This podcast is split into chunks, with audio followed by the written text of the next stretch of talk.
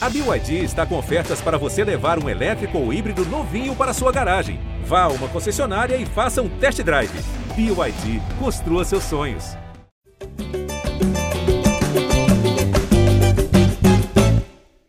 Olá, você ligado no GE. Globo e também no GE Fluminense. Está começando mais uma edição do podcast da Torcida Tricolor, edição 192. Eu sou Edgar Marcel de Sá e o Fluminense estreou com vitória na Libertadores 2022, 2 a 1 sobre o Milionários na Colômbia. O Fluminense agora tem a vantagem do empate no jogo de volta semana que vem aqui no Rio para avançar para a próxima fase da Libertadores, aí na busca por uma vaga na fase de grupos da competição. O Fluminense conseguiu um bom resultado, se a gente for analisar que é uma vitória fora de casa, na altitude, mas diante do contexto da partida, talvez desse para ter decidido a vaga já, nessa, já nesse jogo. É isso que a gente vai analisar, comentar e dar a nossa opinião aqui na edição 192 do podcast GE Fluminense. Para falar comigo sobre isso e sobre outros assuntos, eu já chamo a voz da torcida tricolor, Gabriel Amaral. Tudo bem, Gabriel? Muito bem, muito bem. É, eu agora apenas hablo em espanhol, em portunhol, então eu, eu, eu, eu não digo, eu não digo não, eu não hablo, eu não falo, eu não dane-se. 2 a 1 um, ótima estreia num, no contexto, ótima estreia. Óbvio que não foi estreia perfeita. Nossa, o Fluminense já pode pular daí direto pro Mundial. Não, mas acho que o, o, o 1 barra 17, é o primeiro dos 17 jogos que a gente pretende jogar esse ano, é, teve tudo aquilo para a gente poder lembrar da estreia. Depois eu vou desenvolver um pouquinho mais sobre essa questão da estreia, mas é, é, foi, vai ser, é uma, mais uma das estreias memoráveis, acho, do Fluminense. Eu quero que você desenvolva sobre esses 17 jogos aí que eu não entendi. Você entende, então. É, o 17 jogos é. Se você fazer, fizer a soma aí dos jogos da Libertadores, se o Fluminense jogar 17 jogos, ele estará em Guayaquil, na final. Serão 17 jogos, porque tem, tá começando ah. na pré, né? Ah, tá. Agora, agora tá explicado. Ah. É, mas eu gostei do seu, do seu espanhol. Muito bom. Muito bom. Ah, são 17. Vou aproveitar a onda aí, então, buenos dias, buenas tardes, buenas noches a todos. Continuando nossa escalação, Carlos Eduardo Sá, Sardinha, editor-chefe do Troca de Passes, mais uma vez presente conosco aqui. Tudo bem, Sardinha? É, tudo indo. Eu não vou tirar essa onda de espanhol aí do castelhano do Gabriel, não. Mas nesse 1 barra 17, eu vou dizer para vocês que eu estou muito preocupado porque eu achei tudo ontem uma merda mas vamos lá. Só para explicar, eu não entendi o 17 por conta da conta geral né, da pré-Libertadores. Eu achei muito jogo para Libertadores, mas agora que o Gabriel explicou, está explicado. São 17 jogos aí na luta pelo título inédito. É, quatro, quatro da pré, seis da, seis da fase de grupos, é, mais seis das, dos mata-matas e um da final. É isso, 17 é isso. aí, da conta do Gabriel. Vamos embora. É, Para encerrar nossa escalação do dia, Gustavo Garcia, que acompanha o dia a dia do Fluminense no GE. Globo. Tudo bem, Gustavo? Tudo certo, Edgar. Tricolores do céu e da terra. Gostaria de ser bem breve aqui nessa minha apresentação. O Fluminense é gigante, cara. Fez um jogo gigante lá dentro também. Não convenceu, mas o Fluminense é gigante, cara. Que partida, é, com todos os ingredientes aí para o início de Libertadores e digamos assim, com aquela sorte de quem quer ser campeão, né? Porque acho que essa sorte foi bem aliada, não tirando no mérito aí da equipe, nesse 2 a 1 mas acho que vários fatores aí ajudaram, né? contribuíram para esse resultado. Mas gostaria de ressaltar, o Fluminense é gigante. É isso. Vitória por 2 a 1 na estreia. O Fluminense enfrentou a altitude, enfrentou o Milionários, é... saiu atrás no placar, começou perdendo um gol logo no começo do jogo, num contra-ataque de escanteio, que não pode acontecer. E na altitude fica até pior, né? Porque a velocidade da bola, o goleiro já, já repôs a bola em jogo pensando nisso, com velocidade, pegou a defesa do Fluminense desarrumada, e o Milionários abriu o placar logo no comecinho, num chute ali indefensável para o Fábio. E o jogo começa a mudar logo depois, cerca de 10 minutos depois, quando o autor do gol é expulso, recebe o segundo cartão amarelo, ele já tinha amarelo por uma confusão com o Felipe Melo e recebe o segundo depois de dar uma cotovelada no William. E ali o jogo começa a mudar, o Fluminense cresce de produção, consegue um empate ainda no primeiro tempo. No primeiro tempo, o Fluminense é, pressionou o, o Milionários, o Milionários parecia acuado, né? não conseguia sair do seu campo de defesa, mas no intervalo alguma coisa mudou, que o Milionários cresceu de produção e o segundo tempo foi um pouco mais é, difícil do que aquele final de primeiro tempo. Eles tiveram um pênalti, o Fábio defendeu, o Fluminense perdeu chances, foi atacado, mas conseguiu fazer o 2 a 1 com o Cano, ali na reta final do jogo, garantindo essa vitória importante. Eu queria conversar com vocês, abrir o debate, justamente em cima desse contexto do jogo, né? Muito torcedor aí lamentando que o Fluminense poderia ter definido a classificação já na partida na Colômbia, acabou trazendo para o Rio uma vantagem, mas talvez uma vantagem pequena em relação ao que foi o jogo, as circunstâncias que o Fluminense enfrentou no jogo. E eu queria botar uma tuitada aqui do, do André Rizek, apresentador do Seleção Sport TV, para a gente começar a analisar e debater é, essa partida. Ele falou o seguinte: o Fluminense jogou na altitude, com casa cheia, em sua estreia na Libertadores e voltou com uma vitória de virada. Nenhuma análise sobre desempenho, que precisa e será feita, óbvio, será maior do que o feito enorme de hoje. Ganhou na altitude, heróico. Queria que vocês começassem analisando, Sardinha, é, o que, que você achou da partida e o resultado foi bom ou não foi bom diante da circunstância do jogo? Porque bom sempre vai ser você vencer, principalmente fora de casa. Mas diante da circunstância, foi uma boa partida, foi um bom resultado? O resultado foi maravilhoso. Não foi bom. O resultado foi maravilhoso. Independente de, de se avaliar se podia ter voltado com 3 a 1 com 4 a 1 por tudo que se desenhou nesse jogo, por tudo que foi feito pelo Abel, por tudo, pela escalação, por, pelas decisões, na minha opinião, muito mal tomadas, é, foi excelente você sair de lá com 2 a 1 um.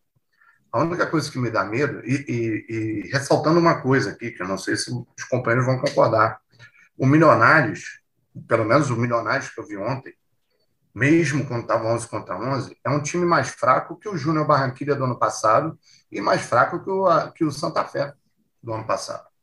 O goleiro do Milionários é um goleiro fraquíssimo. O goleiro ajudou muito a gente, né? Em vários momentos do jogo. Mas, mas ele fez boas defesas. Não? Não. Ah, mas eu, eu no, na, na, média, você vê ele rebatendo bolas. É, tanto que até a, a, o primeiro gol nasce de uma rebatida que não era. É, não, ele era 8 ou 80, né? É, exatamente. Bola fácil, ou ele pegava bola difícil. Mas ele pegou, assim, diria que de defesa difícil mesmo, assim, foi uma ou duas, mas eu vi ele rebater muito mais bolas, assim, do que do que propriamente fazer defesa, porque ele é um goleiro muito grande. Teve uma hora numa confusão, naquela confusão meio de campo ali, logo depois do gol, né, do Milionários, que ele chega no meio da confusão, cara, parecia um monstro no meio dos jogadores, assim, é, dava uma diferença enorme, ele, ele era gigante. Aí, na hora que eu estava olhando, ele estava discutindo com o Iago, Aí alguém na, na redação até observou, falou, cara, como ele é grande, olha só. Eu falei, pô, mas o Iago é baixinho. Mas daqui a pouco chega o Fred perto dele, o Fred não é um cara pequeno, o Fred também parecia muito baixinho perto dele. Eu falei, pô, então o goleiro é gigante mesmo. Então o cara é muito grande, facilita para ele fazer aquelas defesas assim, mais difíceis, né? Aquela bola mais é, no canto e tal, mas como rebate bola essa criança, né? Então, é, o, o Sardinha, eu, eu acho até que, na verdade, é, é ele não é ruim. Assim, ele tava numa. Porque todo mundo que eu falei, é, e falei com bastante gente, né? Tanto que cobre jogo lá, né? É colombiano e etc. Tanto gente aqui do Brasil que é especializado em futebol colombiano, futebol sul-americano, todo mundo. É, é, o Milionário estava, acho que dos sete jogos da temporada, só tinha levado gol em dois. É, e dois gols do Atlético Nacional, né, que é um dos maiores times de lá. É, e tinha levado um no último jogo que Nosso era o possível reserva. próximo adversário, né? Sim, sim, sim. Mas é, é, assim, é maior, mas também nem tá tão bem assim, mas ok. E um no último jogo que era o time reserva. E aí eu perguntando, falando, pô, o time tá bem defensivamente, ou é aquela coisa enganosa? Todo mundo, não, não, tá bem defensivamente, o time consegue defender com a bola, não sei o que, não sei o que lá. E um destaque, o goleiro, o Álvaro Monteiro, e tal, garra demais, goleiro de seleção. Todo mundo destacando muito. Então, acho que assim, talvez, não sei, né? A gente pode. Tenha sido uma noite péssima. Né?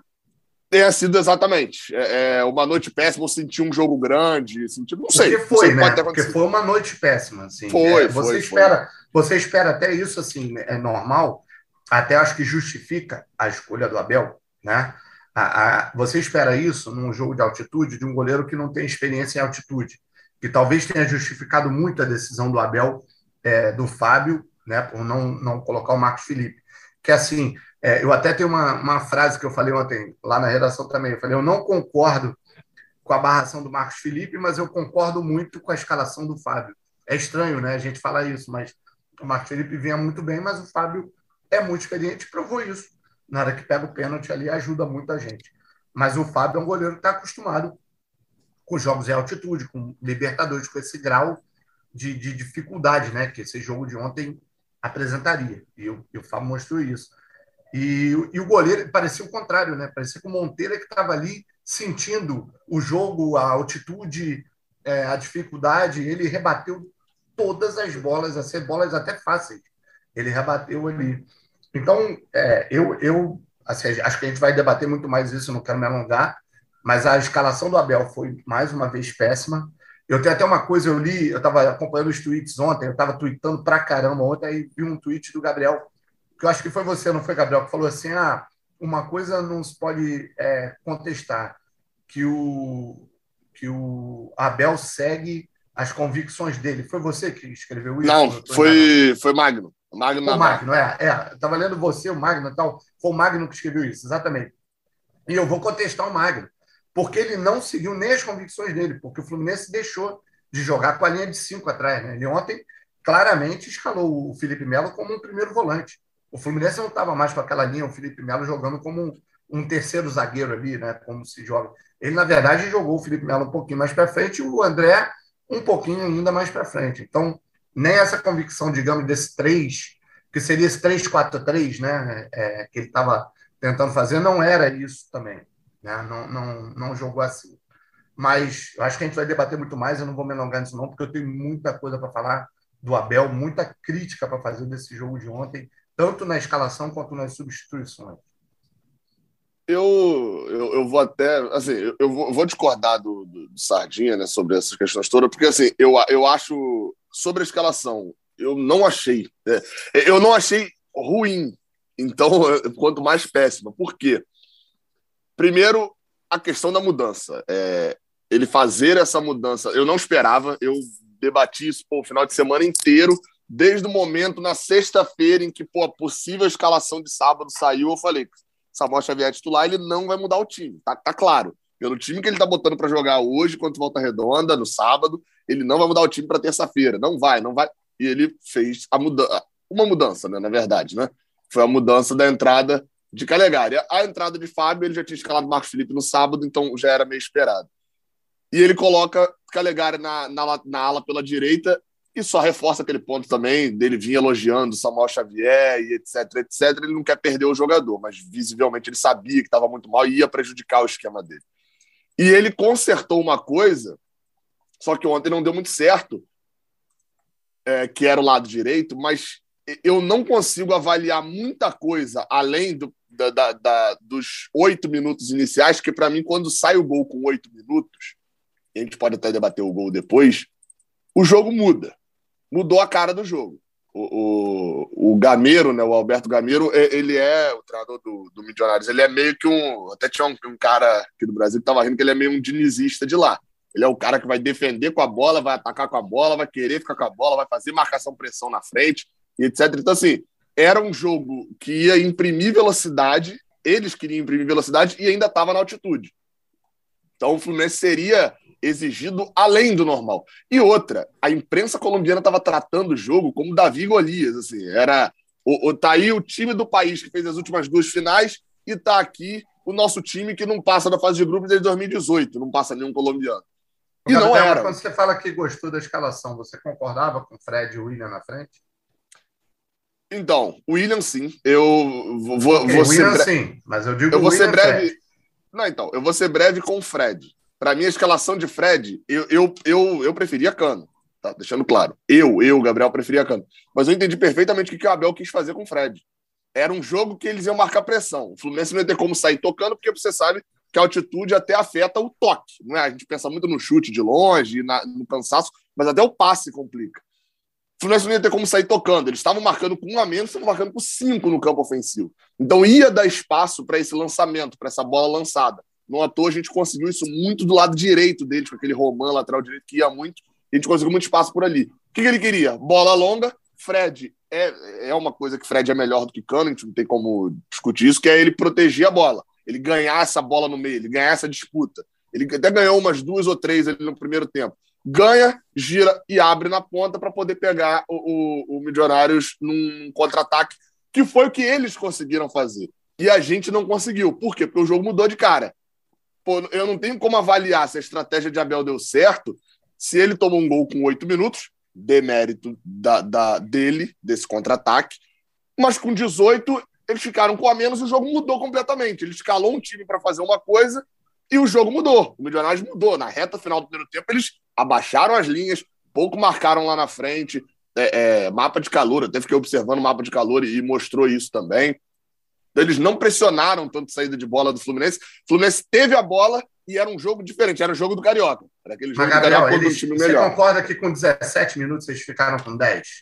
Eles não tinham como ficar muito com a bola, cara. Sim, então não, mas isso que é mais. Ô, O que Sardinha, você está avaliando, assim, a gente esquece de avaliar que, que quando os caras ficam com 10, óbvio que eles vão entregar mais a bola para o Mas é isso que eu falei, o, o, mas é isso que eu o, falei. o que acontece é o seguinte: é, é, e se você parar para pensar, ainda tem uma outra, uma outra questão. Quando o Fluminense empata, o Fluminense passa a tomar um sufoco absurdo de um time com 10 jogadores. Quem tem as melhores chances do jogo até É Fluminense. os 20. Não, até os 20 minutos do segundo tempo, quem toda hora chega na cara do gol, o Fluminense perde duas chances no comecinho do segundo tempo, no- logo no primeiro minuto, que tem duas chances seguidas. Depois Sim. daquilo ali, o Milionés começa a perder uma sequência de bolas que chegam na cara ali do gol. Os caras até eu, eu- eu ach- achei estranho que eles não chutavam. Eles começaram a receber bolas na frente da área ali, que eles podiam estar chutando, até pela questão da altitude, não chutavam. Eles várias vezes tiveram bolas que o, o David Braz teve que salvar, chegando, chegando em cima, e etc, etc. O Fluminense só retoma o controle do jogo depois que coloca Martinelli e Ganso. Que aí vem a outra crítica que eu tenho a fazer do Abel, e que aí eu volto na escalação quando eu queria tocar isso com você, quando eu digo para você que a escalação vem errada há muito tempo. Quando eu digo o seguinte, o que, que eu acho que o Abel é retrógrado e que ele não pensa no futebol como é hoje. O Abel só pensa em defesa, em se defender, quando você tem mais marcadores em campo. E ele não entende que o futebol de hoje, os técnicos mais modernos já entenderam como é que você se defende com a bola. Você tendo a bola. Como é que você tem a bola? Criando, com criatividade, com jogo. Quando é que o Fluminense não foi praticamente mais ameaçado? Quando o Fluminense ficou com a bola.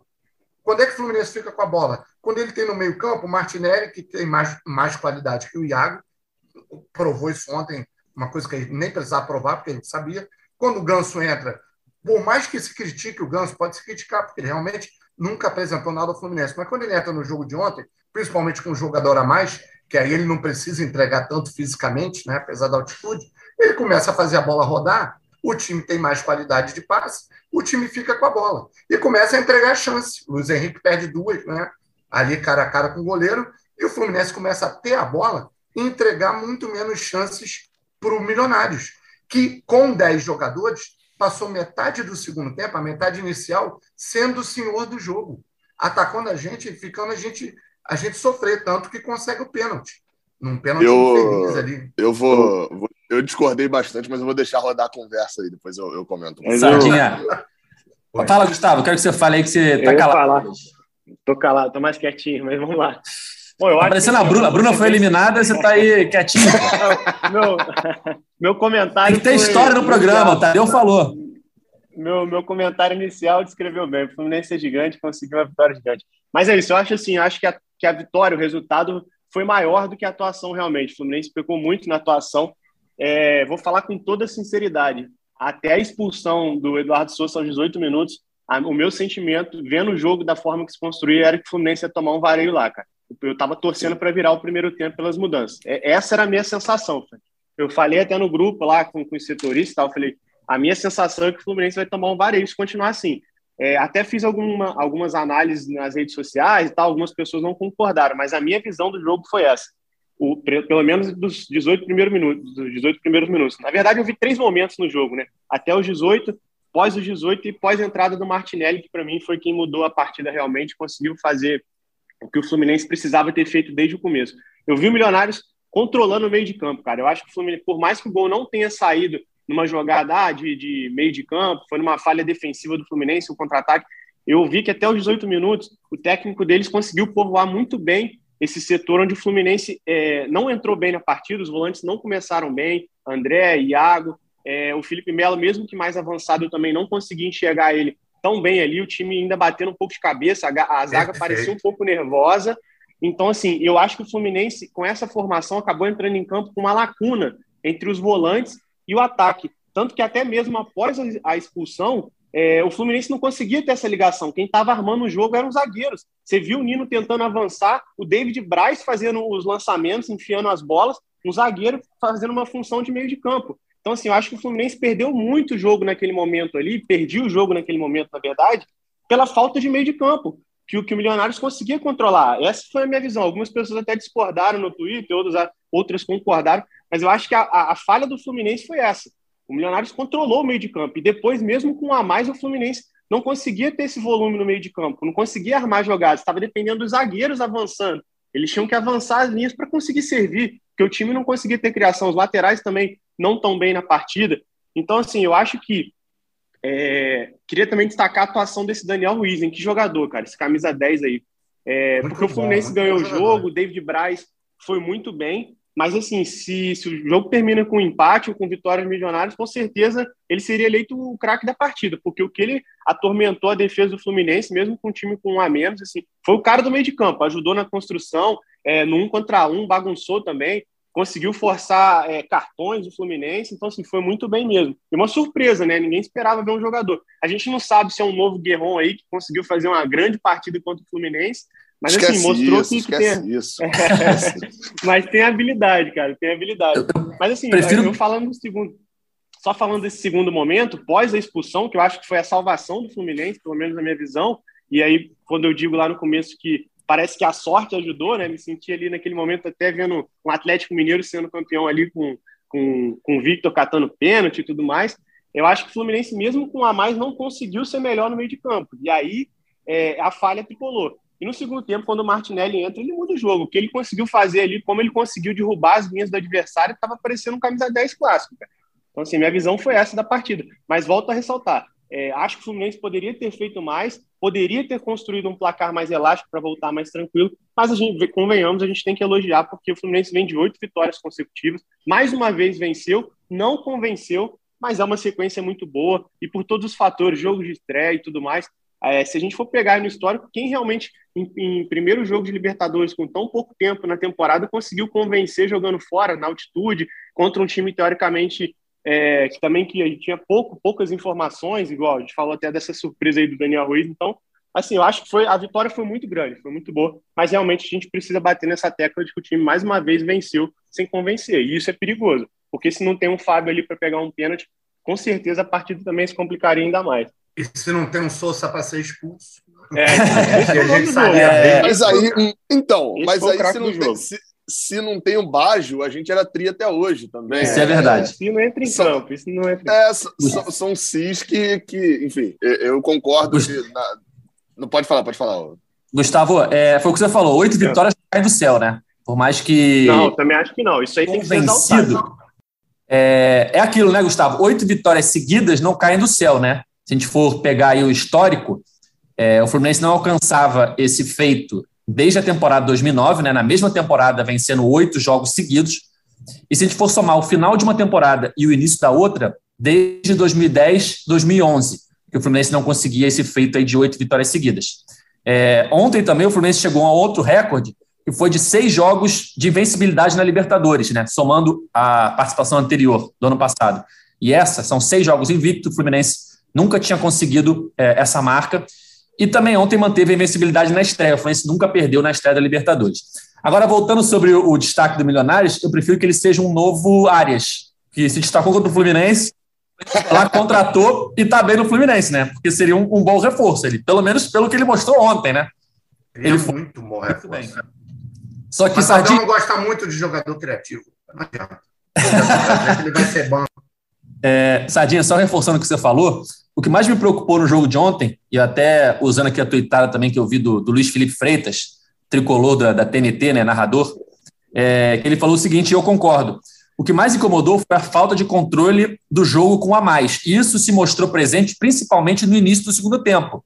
quando o Milionários, mesmo com um jogador a menos, consegue pressionar o Fluminense e ter boas chances ali. Entre as duas chances perdidas pelo Fluminense logo no início, né? uma com o Luiz Henrique e uma com o Cristiano, e o gol do Cano. Naquele meio tempo ali, a gente teve o pênalti, teve outros, outros ataques uhum. milionários, e naquele momento ele não parecia que estava 10 contra 11, né?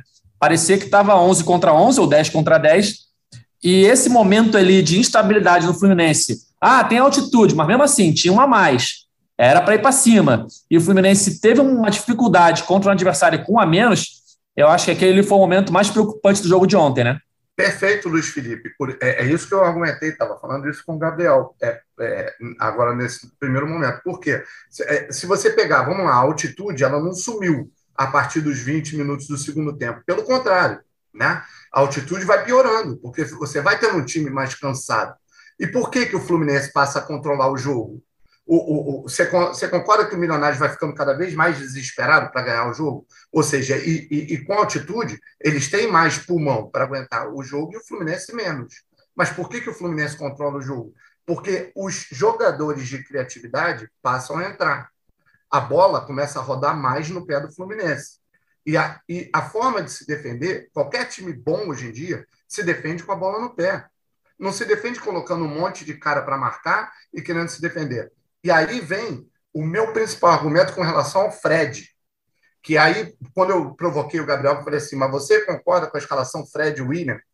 Gabriel, eu vou concordar sempre com escalar o Fred, mas não nesse esquema que o Abel põe.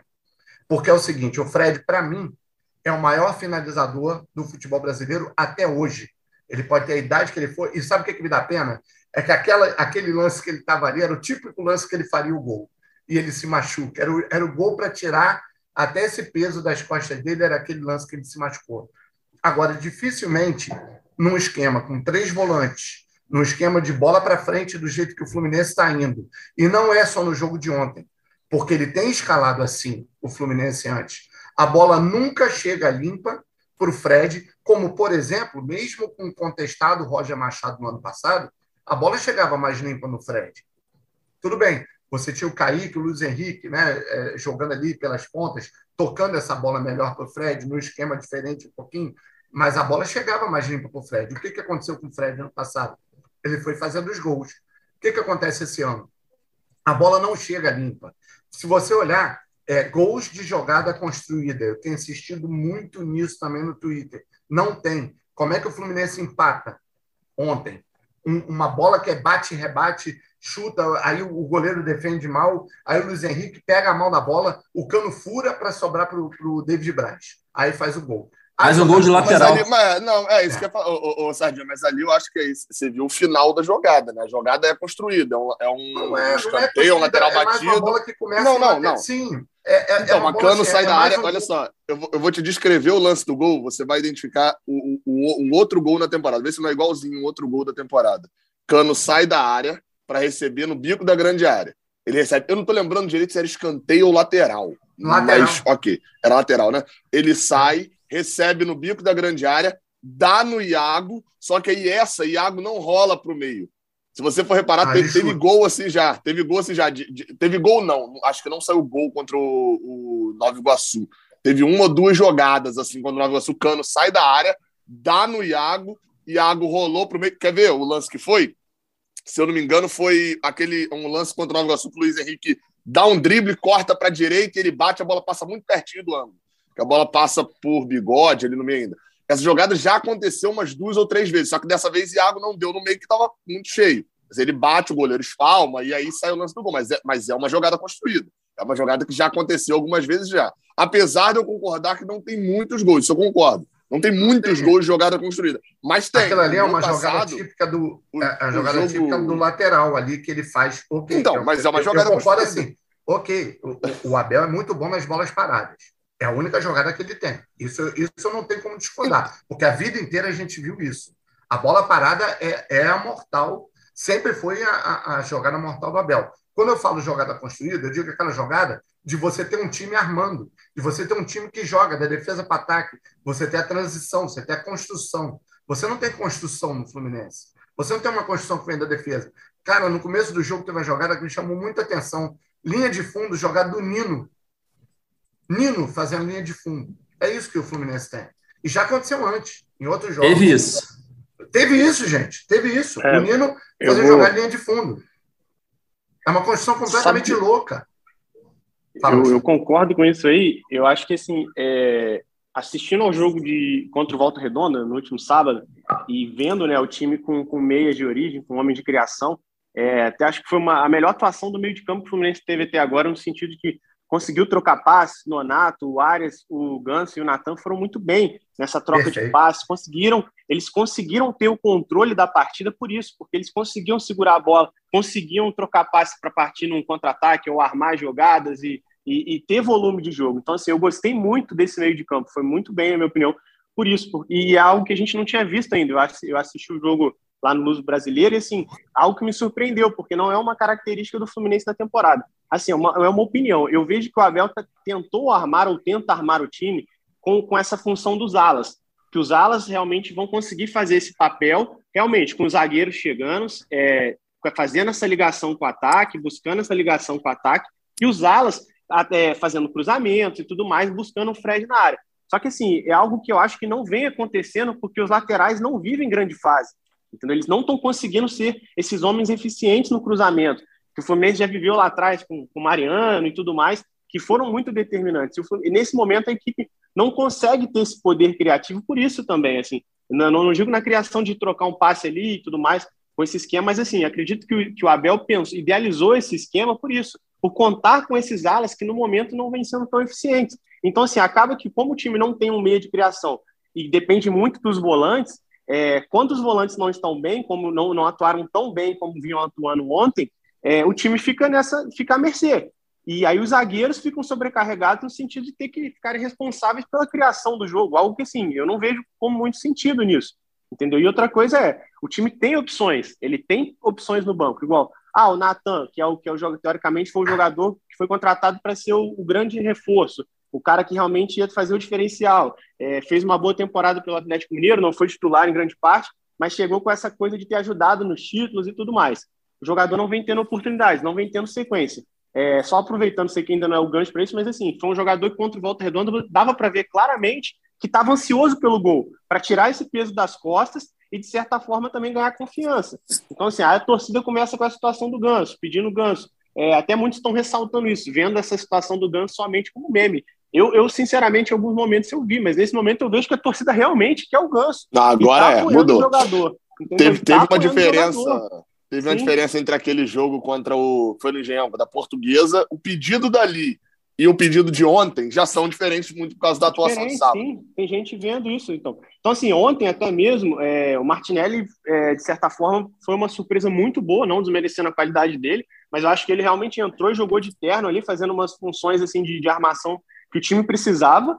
E só que assim, eu, eu, ainda vendo a situação do Fluminense no primeiro tempo, eu ainda falei, pô, o Fluminense, é, se tivesse um Nonato ali da forma que vem atuando, vem chegando bem ao ataque, trocando passe, conseguindo deixar o jogo fluir também seria uma boa opção. E, e a grata surpresa com o Martinelli. Mas assim, a minha sensação é essa. Ontem, mais do que em qualquer outra partida, ficou evidente a necessidade do Fluminense atuar com meio de campo, já que os laterais não vêm funcionando.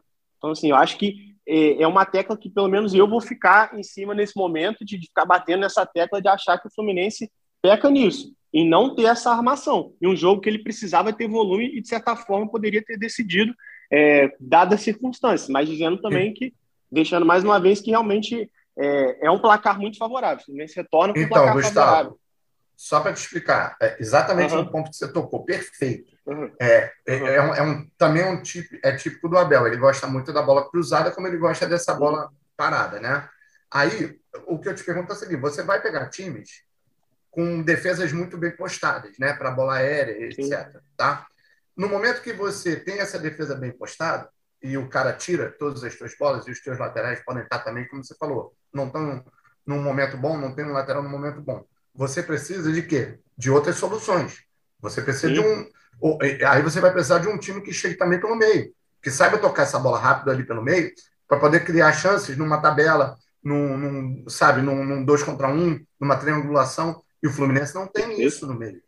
É isso que eu reclamo muito do Abel. Assim, ele cria soluções que são assim, soluções únicas. Ele não consegue montar um time que você possa sair para a solução A, solução B solução C. Você quer ver um outro exemplo? Acho que o Gabriel vai, vai até concordar comigo nisso. O, o, o Abel criou é, uma coisa que é moderna, que é legal, que, que resolve, às vezes, muito bem saída de, de jogo, que é a saída de três. Ele tem feito isso. O Gabriel tem observado, não tem, Gabriel? Ele tem sim, feito a saída sim. de três direto. Beleza. Como é que a saída de três funciona? Principalmente quando você tem o que eles chamam de pressing, um time te pressionando. A saída de três bem treinada, você consegue passar por, esse, por essa pressão inicial. E aí, quando você passa essa pressão inicial, teu campo abre. É maravilhoso porque você pega geralmente um time mais aberto e você vai executar bem a jogada ali na frente. Primeiro erro, você não tem o cara é, é, de criação atrás ali para você dar sequência nessa jogada. Segunda coisa, ontem, quando o Sousa foi expulso, o, o, o Milionários para de fazer o press, né? Ele para de pressionar a saída Sim. de bola do Fluminense, porque ele fica sem jogador para fazer isso. E o Abel, em vez de ter feito a substituição, ou seja, de repente já tirar um dos, um dos volantes do Fluminense ali, para dar mais criatividade para o time, ele não precisava mais da saída de três. E aí tem momentos ridículos, ali pelos 30 minutos do, do primeiro tempo, o time fazendo saída de três sem ninguém marcando. Tipo assim, é, o time vinha como se fosse um condicionamento, sabe? O time saindo ali, fazendo saída de três, e não tinha mais a pressão do time adversário. Então você vê que é tipo assim, é um modelo que, que, que tem que fazer, porque foi ensaiado para ser feito assim. E não existe uma. É, é, não existe uma criatividade. Não, gente, olha aqui, peraí. Não tem mais a pressão no nosso campo. Então, vamos sair normal, vamos sair jogando, não precisa mais disso. E ali, por exemplo, você quer substituir? Por que, que já no primeiro tempo já não fez ali uma substituição de Iago pelo Arias? Você teria já dado criatividade para o time. Eu entendo manter o Felipe Melo. você quer manter a bola aérea. Fala. Não, não, pode completar, pode completar. Não, não era isso, era isso. Você podia ter trocado o Iago pelo Arias, por exemplo. Você teria ganho criatividade, teria ganho força ofensiva já no primeiro tempo. Os caras já estavam com a menos, entendeu?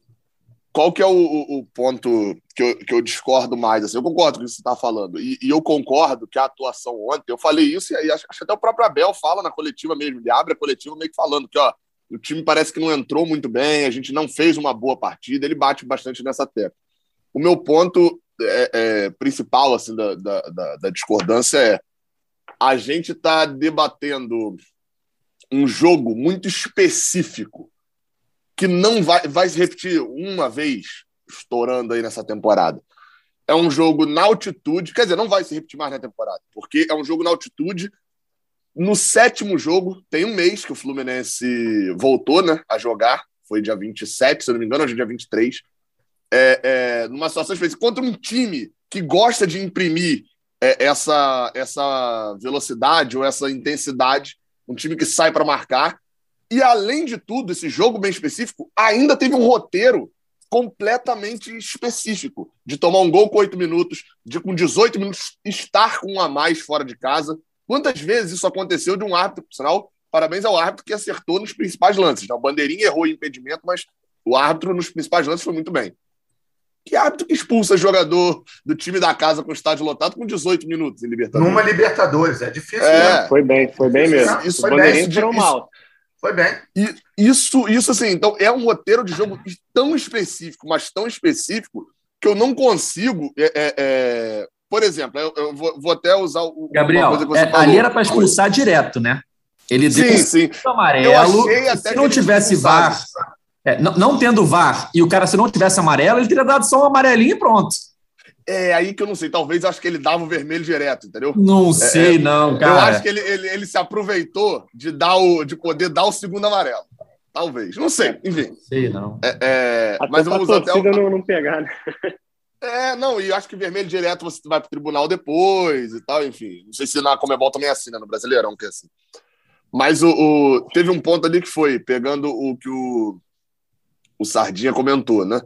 É, se ele faz, vamos dizer que com 25 minutos, né? A expulsão foi aos 18, você vê como o jogo vai se assentar, bota o Arias no lugar de. Qual foi a sugestão? Arias no lugar de Felipe Melo? Iago. Iago. De Iago, Iago, Iago.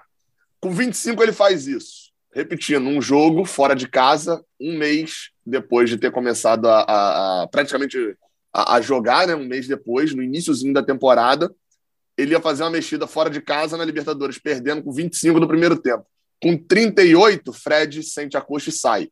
Ele só pode mexer mais uma vez. Ele pode fazer mais uma mexida, né? Mas é, pode fazer mais três mexidas, mas ele só pode parar o jogo mais uma vez na altitude. E lembrando que chega no final do jogo com o Luiz Henrique, assim, ele já estava puxando o último ar da vida, porque faltou substituição. Então, é, é, é, eu não tenho como cobrar. Eu acharia muito legal de Abel fazer isso. Abel não é desse tipo que arrisca, eu já falei que eu gosto de treinador que se arrisca. Mas Abel não é desse tipo. Só que se arriscar tem o ônus e o bônus. Imagina se ele mexe logo no início, num jogo com altitude, num jogo com todo o contexto de mexidas da, é, do meio para frente da partida. Aos 38 ele ia ter que botar cano no lugar de Fred e iria para o segundo tempo podendo parar um jogo, mas um jogo sugeri, só. Eu, mas eu sugeri botar, o, botar o, o, o, o Ares exatamente na hora que ele faz a substituição do cano.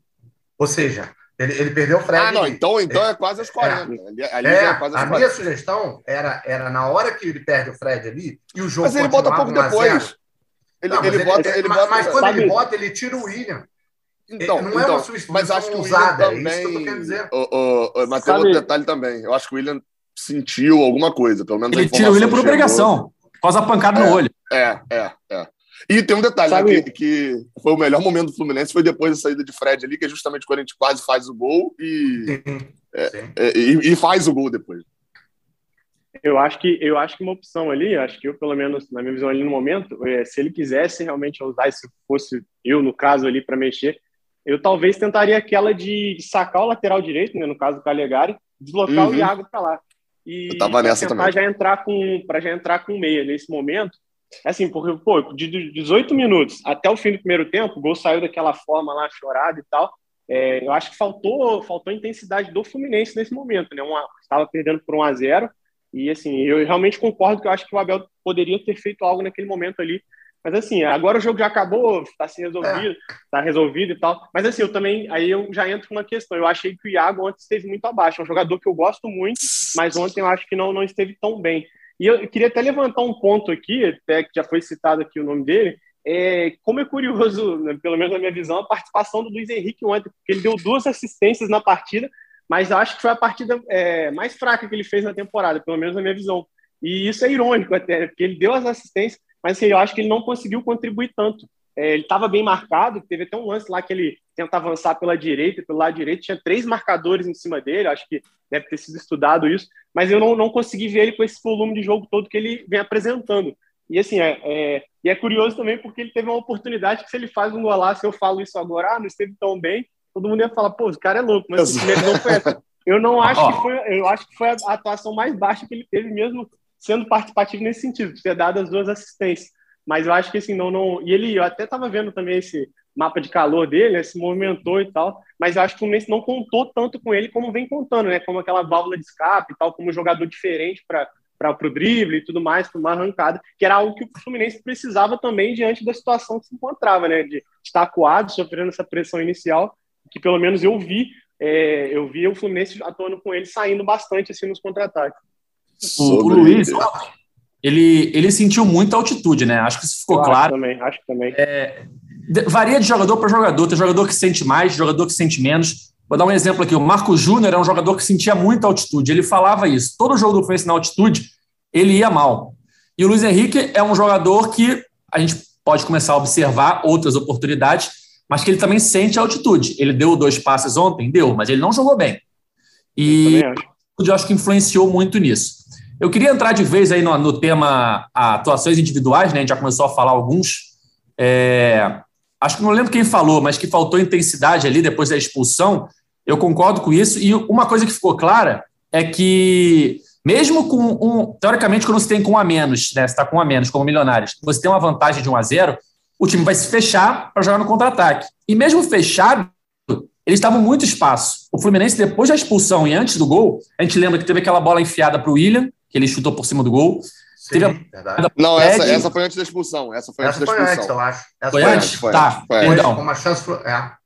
Mas a, a, do Fred, que o Fred se machuca, foi depois da expulsão, e o, e o Fred entra livre. Ou seja, numa Sim. defesa praticamente tinha que estar fechada, eles batiam muito cabeça. E isso continuou batendo no segundo tempo também, naquela bola enfiada para o Cano, que o Cano estava é, tava em posição legal, mas o juiz deu o bandeirinha do impedimento. Na bola do gol do Cano depois, posteriormente. Enfim. É... Todas tinha... do lado esquerdo. Todas Isso, do lado tinha esquerdo muito, do Fluminense. Tinha muito espaço e o Fluminense teve dificuldade para aproveitar.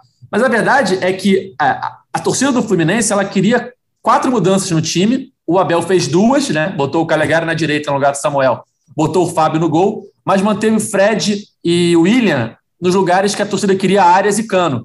E o destino, né, os deuses do futebol, deram um jeito para que o Fluminense tivesse força máxima em grande parte do jogo, força máxima entre aspas, né, do que a torcida considera, porque o Fred se machuca entre o Cano e o William toma pancada no olho que obriga o, o, Abel a colocar o Arias mais cedo do que provavelmente ele colocaria. E aí eu queria entrar nesse mérito das atuações individuais. É, o Fred ontem, mais uma vez, não foi bem. A gente até tem um dado aqui muito interessante do Fred em 2022. Ele não fez nenhum gol, né? Mas o Fluminense também não fez nenhum gol com o Fred em campo em 2022. O Fluminense tem nove jogos na temporada é, e 12 gols, 12 gols marcados. Desses nove jogos, o Fred esteve em campo em seis, jogou 318 minutos e nenhum desses minutos o Fluminense fez gol na temporada. Todos os gols do Fluminense na temporada foram depois que o Fred saiu ou quando o Fred não jogou. É, e ontem também teve outras atuações individuais muito destacadas. Eu queria levantar a bola para vocês aí, quem vocês acharem o melhor em campo, quem acharam. Vou. Falou Vou repetir, nomes. Edgar, só para te falar. ajudar nessa tua opinião do Fred aí. É, por que, que o Fred não fez gol? Porque o esquema do Abel não ajuda o Fred. Enquanto o Fred está em campo, você tem três volantes jogando. Quando chega o segundo tempo, que começa as mexidas do Abel, ele começa a botar os jogadores de criatividade. Começa a lançar áreas, começa a lançar na, eh, alguns jogos do Natan, aí agora começou a botar o Ganso, começa a botar os jogadores que têm mais capacidade com a bola. E ao mesmo tempo ele tira o Fred para colocar o, o Cano. Entendeu? Então o que acontece? Quando a bola começa a chegar com um pouquinho mais de qualidade na frente, o Fred saiu. Enquanto a bola está chegando no Bumba Meu Boi, está chegando é, espirrada, o Fred está em campo. Então, na minha opinião, o esquema da Bel, e aí eu volto no, no que eu falei lá para o Gabriel. O Gabriel falou que esse roteiro é diferente e tal, concordo. Lógico, o roteiro do jogo, a história do jogo é única, né? Por ser Libertadores, altitude, etc. Mas o esquema montado pelo Abel, como time titular, vem se repetindo em vários jogos. Esse esquema com vários volantes, etc. Então é um esquema que não privilegia a criatividade. E só quero ressaltar uma coisa aqui. Duas frases do Abel ontem na coletiva, em que ele comete sincericídio. E ele acaba com, com o Fred, para mim, nisso. Ele primeiro diz assim: devemos muito em criatividade. Porra, Abel, claro que devemos muito em criatividade. Um time que começa escalado da maneira que foi, vai ficar devendo em criatividade. Quando ele conserta, nos últimos 20 minutos de jogo, o time tem criatividade, começa a botar Luiz Henrique na cara do gol e etc. E ele fala: nem parecia que tínhamos um homem a mais. Independente, de novo, da questão da altitude, o Fluminense não, em nenhum momento, se impôs, é, a não ser naquele final, na reta final do jogo, quando ficou com a bola, e ali sim parecia que tinha um homem a mais, porque não deixava o Milionários com a bola. Então a questão do Fred, para mim, tem tudo a ver com o esquema do Abel. O Abel, para mim, está aposentando o Fred. É sobre jogadores, né? Não, pode falar, pode falar, Marcos. Não, eu ia só ressaltar do Fred também, que assim, eu acho que dispensa comentários, é o ídolo, é o ídolo, é o ídolo e ponto, entendeu? É um grande jogador, tem uma carreira maravilhosa, os números é, correspondem, entendeu? Falam por si só também. Ontem se tornou um jogador que mais vezes atuou pelo Fluminense em Libertadores. É um jogador que, assim, é, vai ser um ídolo eterno do Fluminense. Ponto. Isso é indiscutível. Mas eu até ia entrar nessa questão também de que eu acho que você falou muito bem, Sardinha, do, da aposentadoria, né? Que o Abel está aposentando. Eu acho que o momento, assim, não é desmerecer o Fred, não é desmerecer a qualidade. Acho que o faro de gols que ele tem, se ele com 50, 60 anos vai ser o mesmo, cara. Se colocar ele em campo, porque ele é diferenciado, é um homem-gol. Mas no momento, o Fluminense tendo peças, tendo opções, eu entendo que, assim, é, o Abel poderia estar poupando o Fred. Por que não, então, um segundo tempo ali, 35 minutos, com a, a defesa adversária mais cansada, e o Fluminense realmente com essas opções de jogadores mais versáteis, procurando o jogo. Então, assim, eu vou muito nessa linha mesmo, porque a bola não está chegando para o Fred. E ele não é um jogador Perfeito. que tem a característica de buscar o jogo. Ele não vai sair da área, fazer uma jogada diferenciada ali e se virar, entendeu? Coisa que o Cano já tem um pouco mais de recurso que ele. O Fred fica mais parado ali, fazendo pivôzão e tal, segurando a marcação. Então, assim, eu vejo que é, o Fred vai acabar se queimando nessa situação, porque o torcedor está se mostrando impaciente com um jogador que é ídolo, que tem uma grandiosa história com o Fluminense, que fez muito pelo clube e ainda faz, segue batendo recordes, acredito que até aposentar vai conseguir vários outros recordes ainda. Se bobear, chega realmente nessa artilharia da Libertadores, se o time começar a atuar para ele vai bater o recorde lá do, do, do Newton Santos do, como o jogador que mais marcou, que é do Louco Abreu. Então, assim, é um ídolo, ponto. Mas, assim, eu acho que ele pode ser preservado nesse momento diante das circunstâncias. Se a gente olha e fala, o Fluminense não tem opções, não tem quem jogar. Ah, vamos colocar tudo na responsabilidade de um John Kennedy, que não vem jogando também porque está lesionado. Vamos colocar tudo na, nas costas de um menino que está subindo da base e tal, está ainda no processo de transição que ano passado foi bem, clássico, tudo bem, eu acho errado. Aí o Fred tem que assumir realmente a banca, porque é o centroavante do time. Mas nesse momento, tendo o Cano como opção, ou até a possibilidade, já que o Abel vem insistindo no bigode, é, por que não tentar ele como um falso 9 também? E sinceramente, assim, não é uma crítica ao bigode, mas é, em muitos momentos eu vejo que ele vem jogando também com nome. Entendeu? Acho que é um jogador que pode contribuir muito no, no, no Fluminense, mas até o momento ainda não correspondeu essa insistência na titularidade.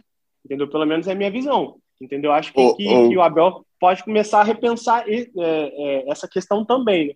Pode falar, pode falar. Não, eu concordo totalmente com o que vocês falaram com o Fred, então não vou nem repetir, não. Eu tinha um asterisco ali com, com o Fred, que era desse jogo da Libertadores, pelo tamanho do jogo, pela.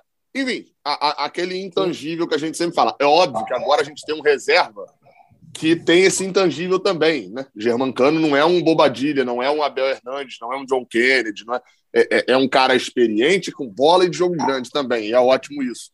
É, então, mas, mas eu tinha só a minha ressalva com o Fred torcendo para essa lesão ser leve, né?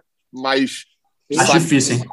É, com, a forma como foi, o jeito que ele caiu e a idade e o histórico não acho que seja. Enfim, vamos ver é, como é que vai eu, funcionar isso aí daí para frente. Eu, eu chutaria um mês, um mês e pouco, dois meses fora.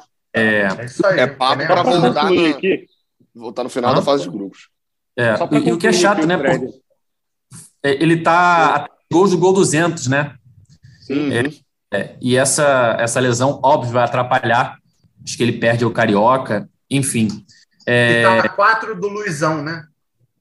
Isso, na Libertadores. Na, na, na Libertadores. Isso, Não. isso. É, e vocês citaram aí rapidamente aqui. o John Kennedy.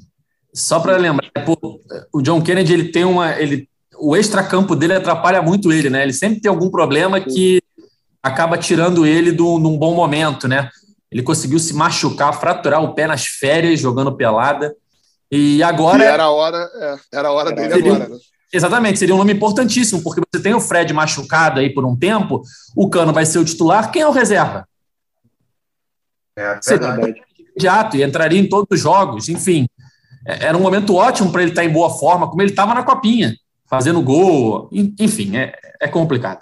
É, continuando aí a parte do, dos, das análises individuais, a gente já falou do Fred. Gustavo, acho que o Gustavo ia completar alguma Não, coisa. eu, eu ia só falar que, independente de do Fred não, pô, torce muito para que não realmente não seja uma lesão grave. Mas eu queria falar só da figura dele, cara, porque a figura dele é muito importante e não necessariamente jogando os 90 minutos. Eu acho que ele, até colaborando com o que eu vinha falando, ele entrando nos 35 minutos, vai, ele vai sentir o clamor da torcida, a confiança da torcida, o apoio da torcida naquele momento, porque a figura dele é muito importante para o Fluminense nesse momento. É o maior ídolo, é, do Fluminense nesse momento, entre os jogadores, é a maior, a maior referência do elenco nesse momento. É o jogador que tem mais carinho da torcida. Então eu vejo ele como muito importante, mas não necessariamente sendo o titular absoluto da equipe. Entendeu? É a minha visão. Sem dúvida. É, a gente já falou que o Luiz Henrique foi mal, Fred não foi tão bem também, Arias entrou muito bem mais uma vez. Muito bem. David Braz, atuação monstruosa ontem. Além do gol, foi muito bem na defesa. Ele salva uma bola ali quando estava um a um. Naquele é, momento. É o é o lance, acho que dois minutos antes do gol, com 29 isso. esse lance. O Ganso perde a bola, isso. o erra um passe ali no meio de campo. Eles vêm e, e, chegam assim, é, isso é impressionante deles, assim. Eles chegam na área, a bola está pela esquerda, eles estão no 4 contra 3, assim, é, é muito rápido, eles conseguiam estar na, na, na área já, e nessa daí eu achei que o Ruiz deu mole porque era bola para ele entrar. Ainda bem que ele deu mole, né? mas era, pra, era bola para ele entrar chutando. Ele domina, dá tempo do David Braz chegar. Foi, foi, espetacular o David Braz no lance. Mas o, o jogador ali do, do Milionários, ele podia ter batido logo pro gol. Não, aliás, não podia, né? Mas enfim, vocês entenderam. É, não, devia, não devia, né, Gabriel? Isso, é, ele podia, é... mas não devia. É, é, mas acho que ele foi, vai personalizar muito em David Braz a atuação da zaga, mas eu acho que todo o quarteto de defesa do Fluminense, o Justo. quinteto, na verdade, o quinteto de defesa do Fluminense, foi uh, tanto David Braz, Nino não apareceu tanto, assim, no olho, né? Você vê Nino muito mais saindo com a bola, né? A gente viu muito mais Nino saindo com a bola. Eu fui olhar número depois, foram 14 rebatidas de Nino. É quase que a soma do time inteiro. Foram sete de David Braz, cinco de Calegari, mais três, dois ali, acho que dá uns, uns 20 da, do time inteiro. Só O Nino rebateu voltou 14. muito bem cara. esse ano. O Nino voltou muito ô, bem muito, esse ano. muito, Gabriel. Gabriel, só um Oi. detalhe, eu, é, e acho que até, até curioso isso, porque para você ver como a análise é muito individual mesmo, né? Cada um tem sua visão de jogo ali e a gente Uhum. tem que respeitar todas as opiniões. Mas um. Agora, perdão por não trazer a informação completa, mas um jornal ontem colombiano, logo após o jogo, colocou o Nino como grande destaque da partida, falando que ele contribuiu muito na, nas chegadas e tudo mais. Eu não concordo que ele tenha sido melhor. E por mais que não tenha aparecido, foi muito bem também. Achei que se postou muito bem, ajudou. Eu acho que o grande destaque realmente foi o David Braz, que, que foi zagueiro, armador e centroavante ontem, mas assim, para ver Cara, como é- realmente cada um tem uma visão, né? Em relação Gabriel. Gustavo e Edgar, só para ser justo. Tem um lance do David Braz que a gente não cita, mas que foi importantíssimo e a gente não citou. Porque complementando a defesa do Fábio, quem não deixa ter rebote é o David Braz, tá? É perfeito. Eu ia falar, eu ia falar disso quando a gente falasse do Fábio. Vou, vou entrar nesse assunto. Não, então, entrar nesse só assunto. David Braz, David Braz, outra que esqueceram também. A, o Fred se machuca, o bolão é dele. É dele É que dá de bola.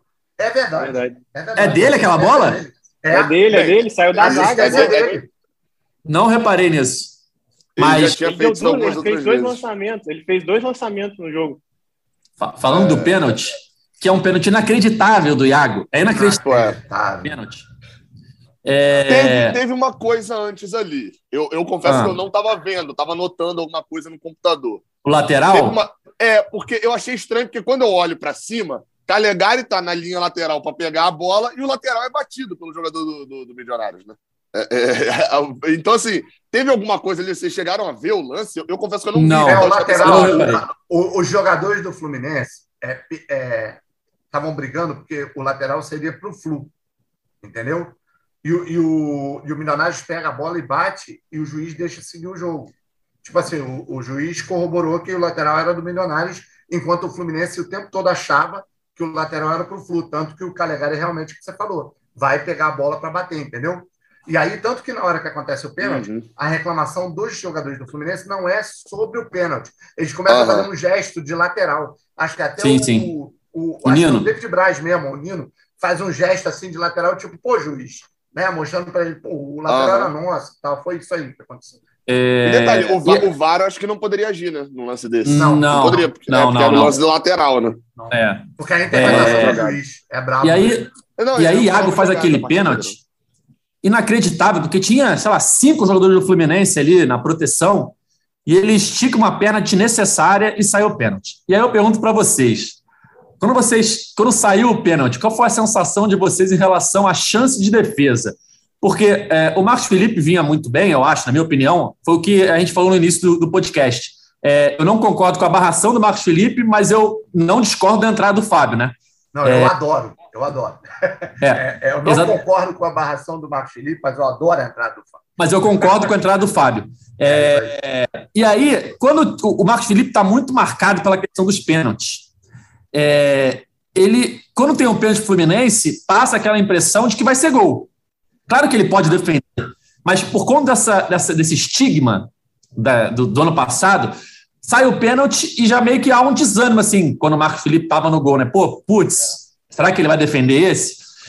justamente ao contrário do que aconteceu quando teve o pênalti com o Fábio no gol. Não sei vocês, mas quando saiu o pênalti, eu pensei: opa, acho que o Fábio pode pegar, hein? Exatamente. Não é? É uma questão que de-.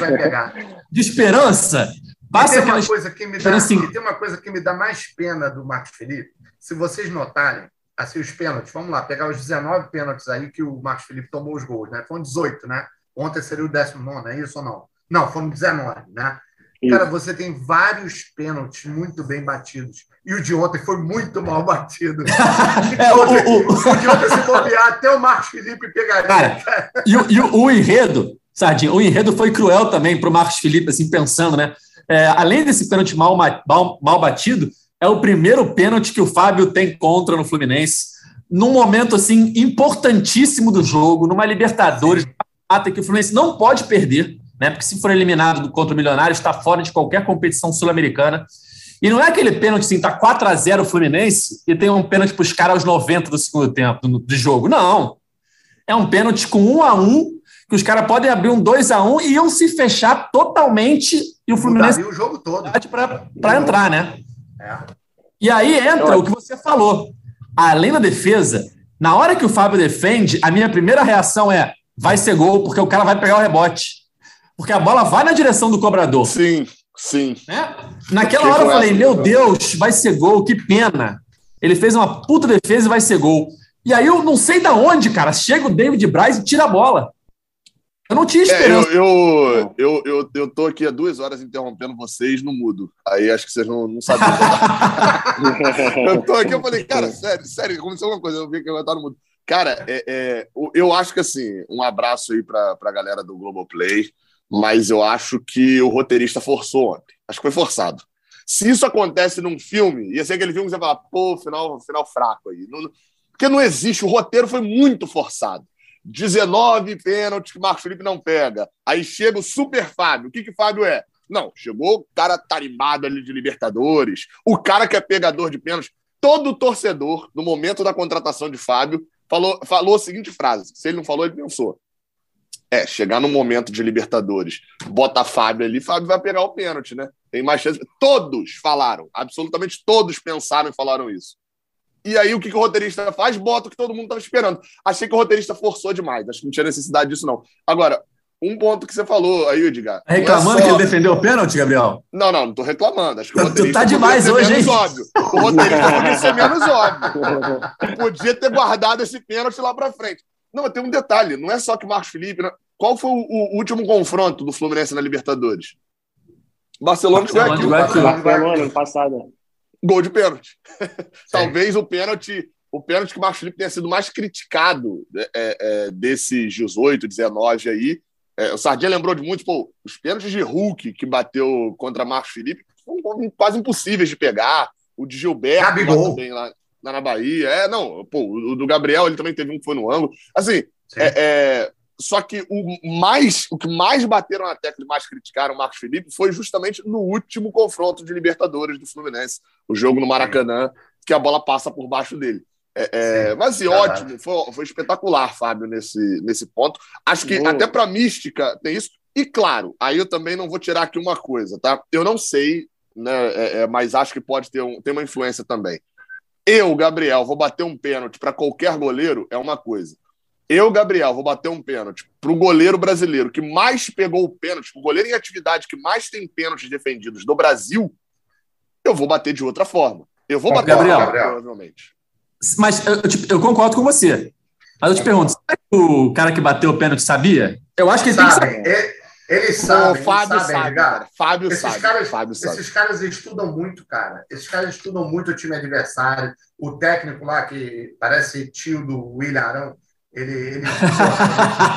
Pô, é, eu, eu achei mais pra Valderrama. Achei mais pra é, Valderrama. É, é, Valderrama. É, estilo Colômbia, estilo Colômbia e Valderrama ele, ele, cara, ele com certeza, esses caras hoje têm uma, né, tem uma comissão técnica que esses caras estudam até o lado, né, qual lado que o goleiro vai mais, qual lado, e, e, e, e o contrário também, né, o cobrador, é, qual lado que o cara bate mais, isso tudo tem, isso tudo é super estudado, entendeu? Tem um grau de, de estudo é, muito E a fama de Fábio mesmo, a, a, fama de Fábio é algo que transcende um pouco o cenário brasileiro. É, Fábio não, não é que Fábio pô, é um eu vou dar um exemplo aqui, obviamente, respeitosamente, né? Sempre é bom destacar isso, mas não é, não é Magrão, por exemplo.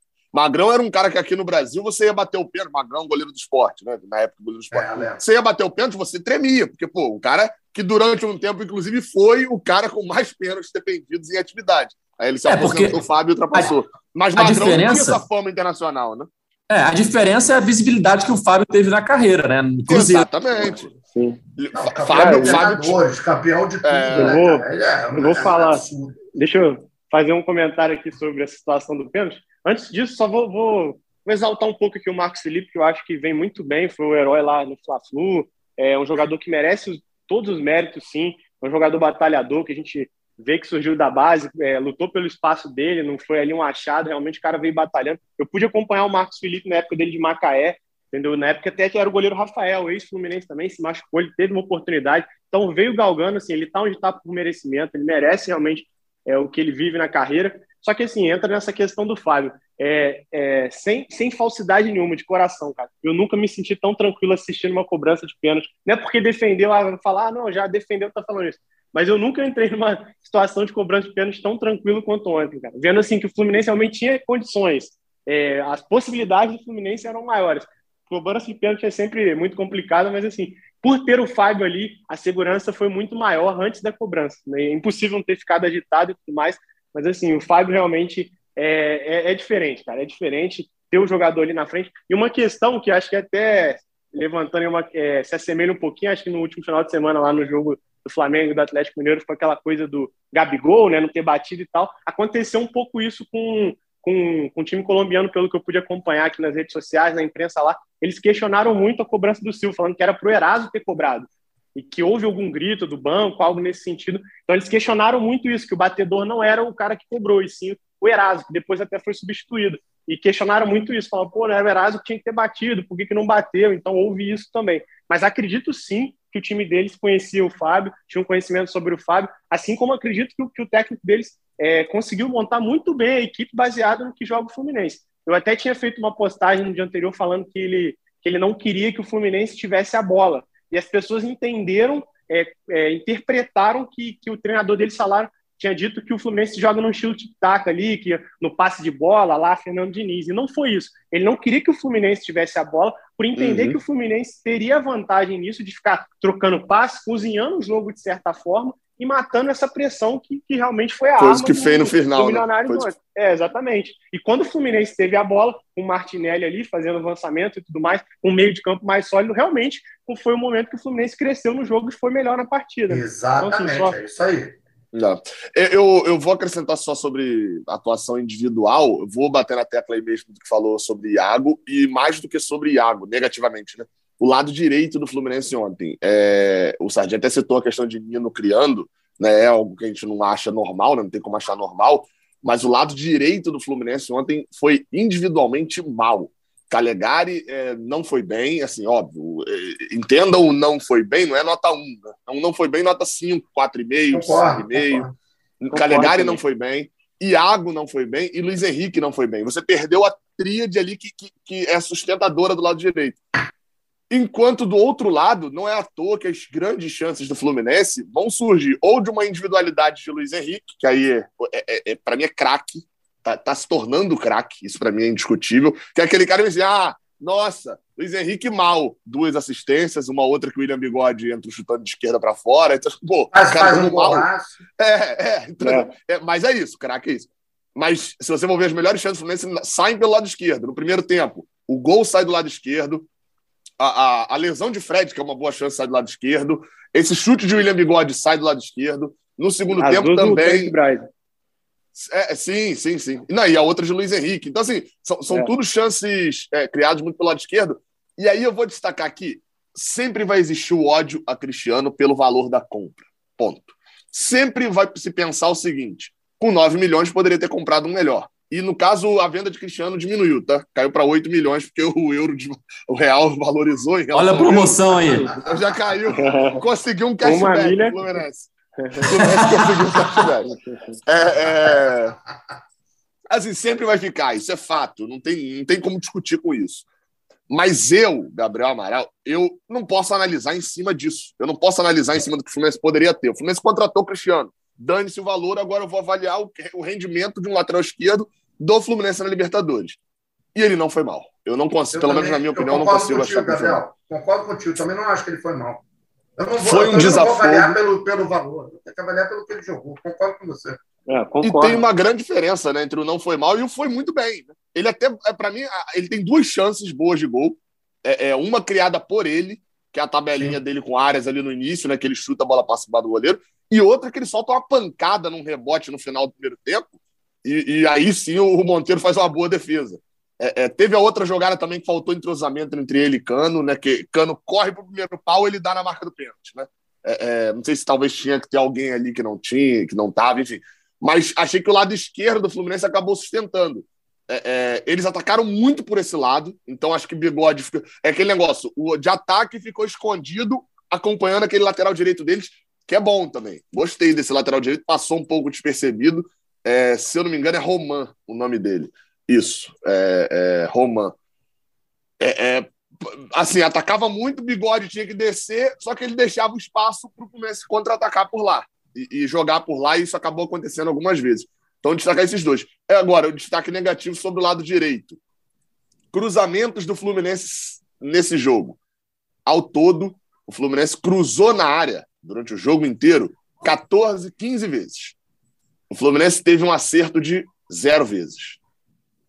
Calegari errou duas e Iago Felipe errou seis. Foram oito erros de cruzamento vindo do lado direito. É, é, você ainda tem mais uma de Luiz Henrique e uma de Nino, que foram também por esse lado. É, é, eu não consigo assim, achar que isso é um padrão, obviamente isso não é um padrão. Eu, assim como o, o Gustavo falou, eu também gostaria, talvez, de uma solução. Seria aquela mexida naquele momento, botando, jogando Iago para a direita, porque Calegari já tinha amarelo e, e, botando um jogador de criação ali por dentro, que você poderia ter um Arias, até mesmo como sim. criador ali. Mas a mexida ou, seria ou igual a que eu falei, você só está mudando as peças. Sim, sim, sim. Mas sim, é sim, sim. Não, é, então, só, eu, eu acharia isso válido, mas é, é, é, olhando com o olhar de depois do jogo, eu acho que mesmo assim o Fluminense ainda teria sérios problemas de criação, porque o desempenho de Iago ontem, tecnicamente, foi muito ruim.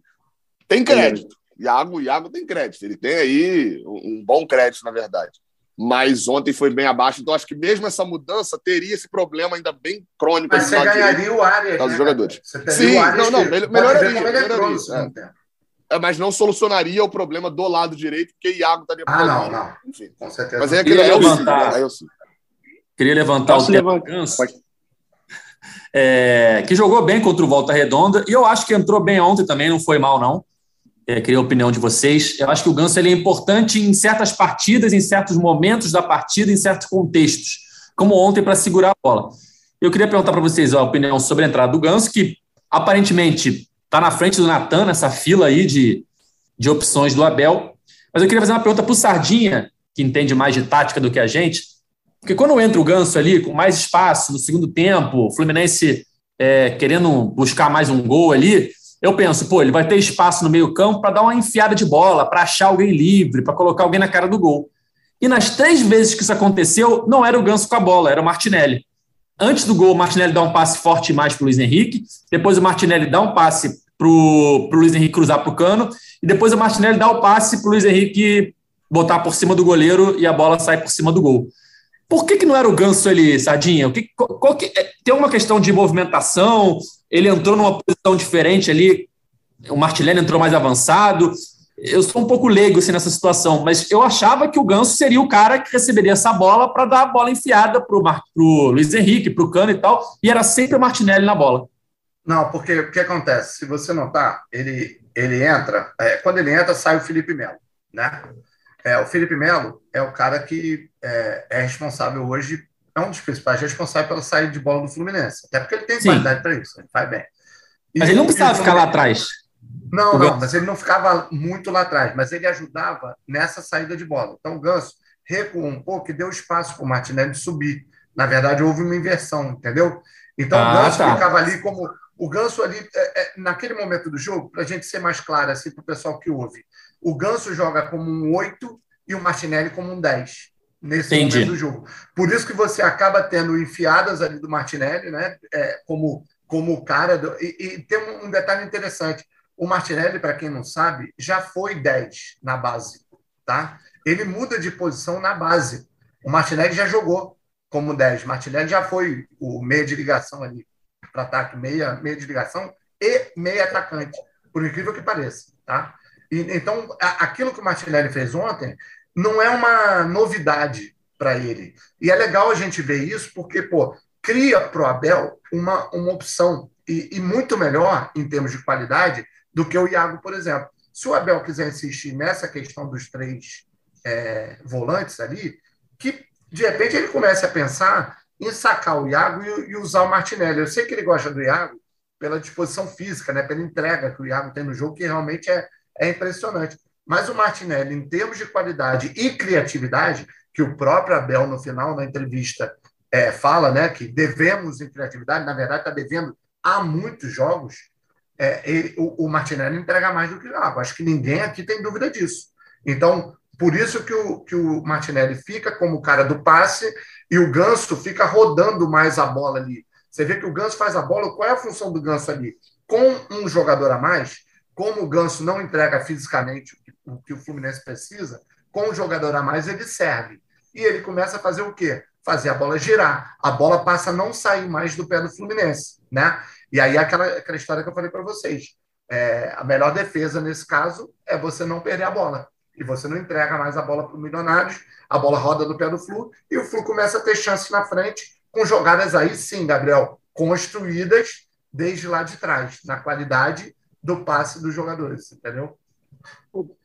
Posso fazer só uma, só uma levantar uma questão aqui rapidamente? É, eu vi vocês elogiando aí o Cris Silva, né, e concordo, mas eu particularmente eu não achei que o Pineda entrou mal não. Para falar a verdade, eu até gostei da atuação dele, inclusive aquela bola lá pro pro Cano em impedimento, né, dele, eu achei que ele entrou bem, cara. Gostei da participação dele, assim, não foi o brilhante, não foi o destaque e tal, mas eu não achei que ele entrou mal, não, cara. E eu gostei da, dessa mudança ali, até para é, a gente sentir um pouco mais um jogador que parece ser um jogador que briga também, né? Um jogador com essa cara de Libertadores. Eu tinha até falado antes da contratação, com as poucas informações que a gente tinha, foi um jogador que, que deu a entender isso, pelo menos no jogo contra o Fluminense também, que briga muito, né? Que tem essa cara da Libertadores.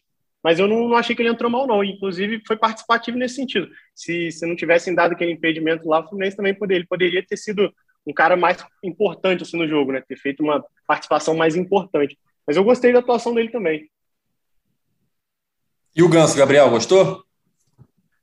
É, eu, assim. É... Eu, eu, eu... Na, é... Mais ou menos. Rapidinho, rapidinho. Antes de você falar do Ganso, eu só ah, queria tá. falar do, do garotinho que participou da sua live ontem. Era Lucas, né? Lucas, Lucas Farias. Lucas Farias, que aliás vai participar do Globo Esporte hoje. A, sua, a participação dele na sua live vai aparecer no Globo Esporte hoje. É, e, e foi sensacional ele falando lá do time, das opções do Abel e tal. Mas a parte que ele fala do Ganso é melhor. O Gabriel pergunta se ele gosta. não. Ele fala assim: não, não gosto do Ganso, não e tal. E aí ele começa a explicar o porquê. Ele fala: ah, o Ganso é um jogador de um jogo só, é um, é um, efeito raro. Aí o Gabriel brinca: é tipo o Felipe Cardoso fazendo gol, né? Uma vez por ano. Aí ele fala: exatamente. Aí o garotinho fala assim: aliás, eu contratei ontem ele no FIFA. Aí o Gabriel fala assim: o Ganso? Ele: não, não, o Felipe Cardoso. Teve gente falando: pô, o moleque tava, tava bem pra caramba, mas eu percebi que ele não presta quando ele contratou o Felipe Cardoso no FIFA. Ele, ele gosta de sofrer, não é possível. Não, mas eu, gente boa, fiquei impressionado. Cheguei para conversar com ele, conversando igual criança, né? Assim, ah, e tal, não. Ele não, é porque o William Bigode tá rendendo sim na esquerda, as últimas jogadas, não sei o que, do jogo. Eu falei, peraí, pô, esse moleque aqui sou eu, pô. Como é que é esse negócio aqui? Como é que funciona? Isso aqui sou eu com nove anos. Aí, enfim, mas muito gente boa mesmo, o, o, Luquinhas.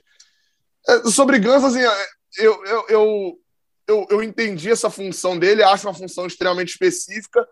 Acho que sempre a gente vai ter Ganso ele divide opiniões no extremo hoje. Você não, é difícil você achar pessoas na torcida do Fluminense que têm opiniões mais mais centradas sobre Ganso que não vão no extremo de tipo assim, Ganso ontem entrou. Olha a qualidade espetacular do passe dele. Olha como que com o Ganso em campo, ninguém nos baterá porque o grande mestre Ganso consegue sair tocando. Olha a classe com que ele toca para E vai ter outro cara falando assim: o Ganso fez só. Entrou no jogo, fez um hat-trick, 12 gols de bicicleta, mas isso daí, meu amigo, Marco Júnior também fazia. O cara é, um, é, é cansado, não serve para. Sempre vai ter esse extremo, sempre vai ter, vai ter um mais pendado para um lado ou para o outro. E eu, assim, acho que ontem Ganso entrou e fez uma função normal. É, é, ele ultrapassou Natan, eu, eu concordo com isso. Mas eu acho que foi aquela ultrapassagem que, assim, Natan, impressão para quem gosta de Fórmula 1, e Natan, impressão de que ele furou o pneu, ele entrou nos boxes perdeu posição. Porque é, é, John Ares entra, rende. Ganso entrou, rendeu.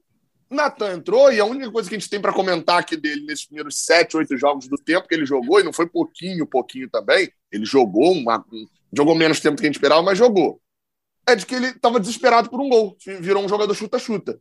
Assim, é muito pouco, isso não é uma análise da temporada inteira e etc. Mas a gente tem que considerar isso. O Ganso ultrapassou Natan também por um demérito de Natan nesses primeiros oito jogos. Mas acho que, até para reforçar uma coisa que eu queria falar e eu esqueci, é. Depois desse jogo, uma das coisas que a gente pode ter crítica a Abel, elogiar uma mexida, alguma coisa, mas acho que um fato tem que ser ressaltado. O Fluminense, para essa temporada, tem elenco. É, é, a é, gente pontuou a questão do, do, do, ataque do centroavante, né? Que vai faltar ali, porque dois estão lesionados. E, na verdade, não dois, né? Porque o Edgar ainda esqueceu do João Neto, que, que seria ah, outra opção, né? Agora, aliás, seria... Alan tá livre, hein? Só para lembrar. Dá a bola nele, não.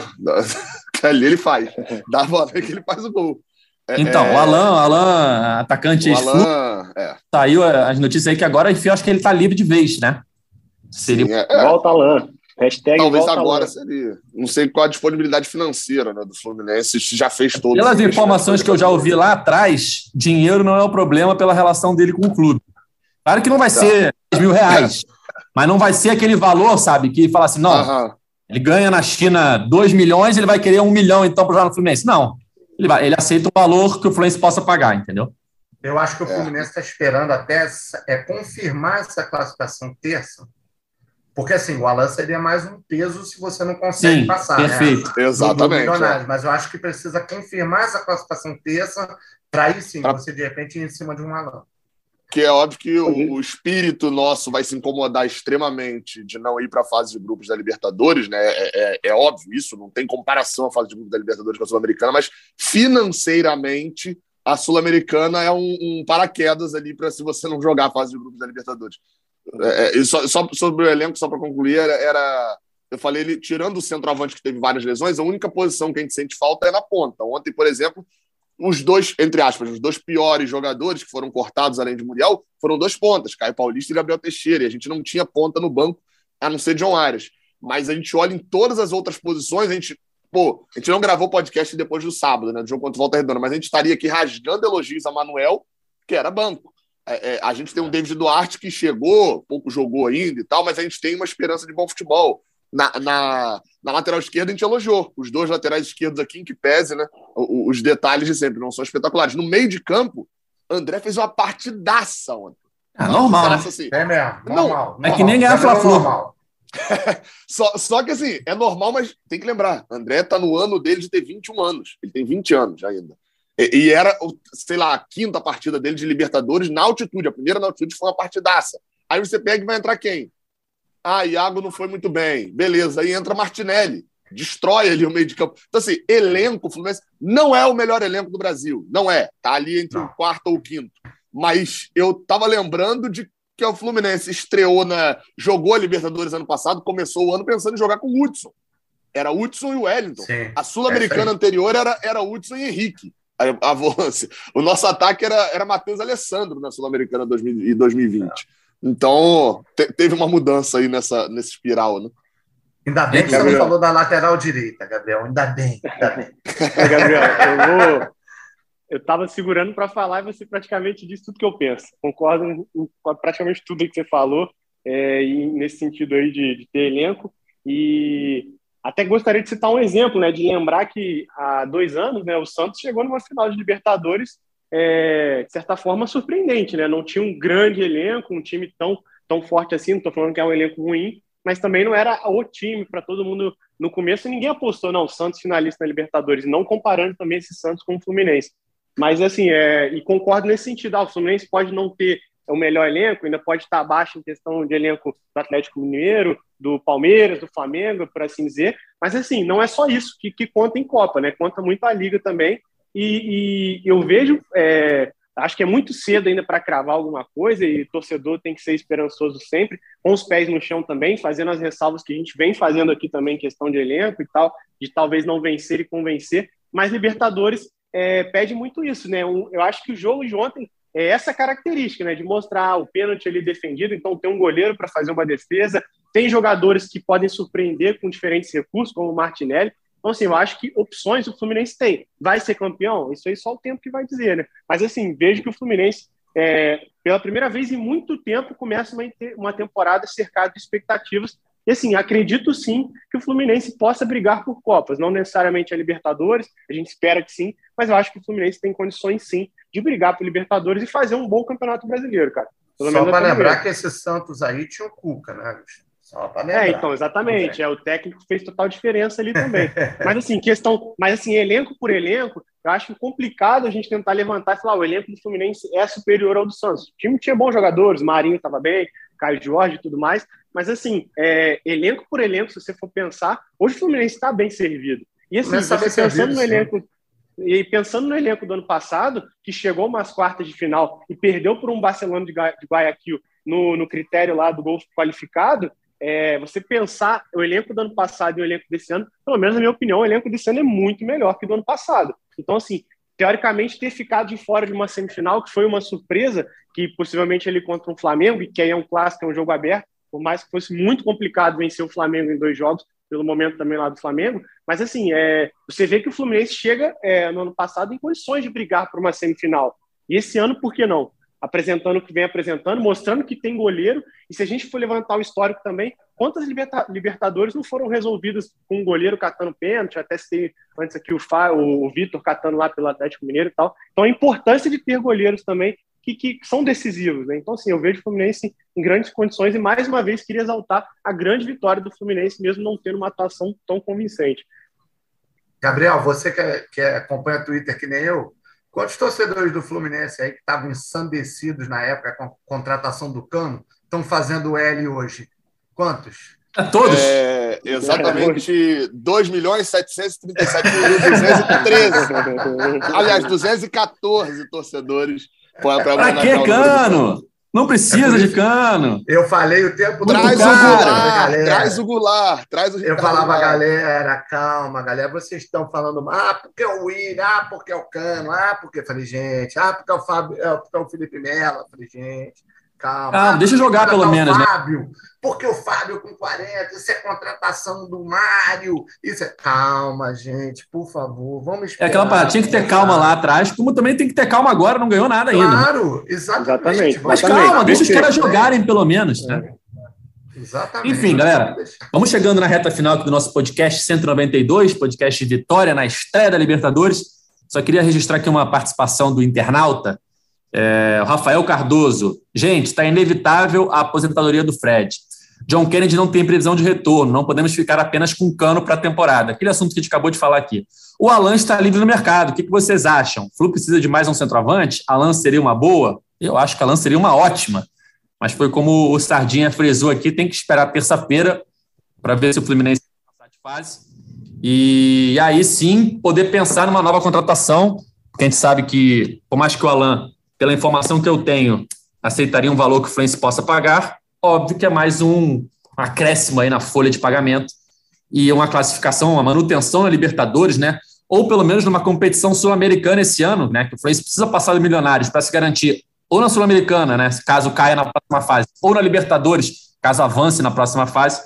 Então, precisa esperar terça-feira aí para ver um próximo movimento do mercado. Mas eu acho que a Alan seria uma ótima. Assunto é... para o podcast da próxima quarta. É isso. É... e só para encerrar o último assunto: Fluminense e Vasco no fim de semana. Sábado, Fluminense enfrenta o Vasco, busca pela nona vitória seguida na temporada 2022. Temos que até pesquisar aí quando é que foi a nona vitória seguida. Não sei se o Gabriel tem de cabeça aí, tem na mão anotado, mas a gente vai fazer essa pesquisa. É... o que, que vocês estão esperando para esse jogo? É jogo para time reserva, totalmente reserva? Dá para botar um ou outro jogador? Sardinha. Bota Júnior, time Júnior. Bota, vai, vai lá, escala do sub-20, pelo amor de Deus. Traz lá o time da Copinha. Bota lá, pra, menos o John Kennedy, que não pode jogar. Não tem problema nenhum. Pelo Vou falar de Deus, um negócio que eu. Descansa todo pode mundo para terça. Tá? Terça é muito importante. O futebol é engraçado, né, Sadi? Ressaltando aqui, eu até brinquei com isso nas redes sociais, que o Fluminense vai jogar um clássico né, contra o Vasco. É, eu acredito que o Cano não vai jogar a partida, até, até pela situação do Fred. Mas imagina um cenário hipotético. Fluminense ganha do Vasco com um gol do Cano, que, que teoricamente é. é o maior ídolo dos últimos tempos do Vasco, e na terça-feira tem que jogar em São Januário, cara. Então, assim, é. o clima tá bem, bem, bem amistoso, né? Para jogar lá na terça-feira. Mas é isso. Não dá. Mas concordo. Oh, fiz a pesquisa aqui rapidinho. Fiz a pesquisa aqui rapidinho. A última sequência de nove vitórias seguidas do Fluminense foi em 59.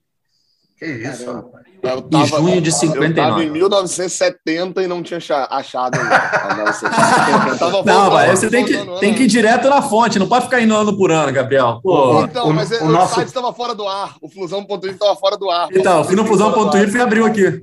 O É, nosso não, não, PVC então voltou Gabriel hoje. Amaral, porra. Nosso PVC Voltou hoje. Gabriel Amaral. Voltou hoje.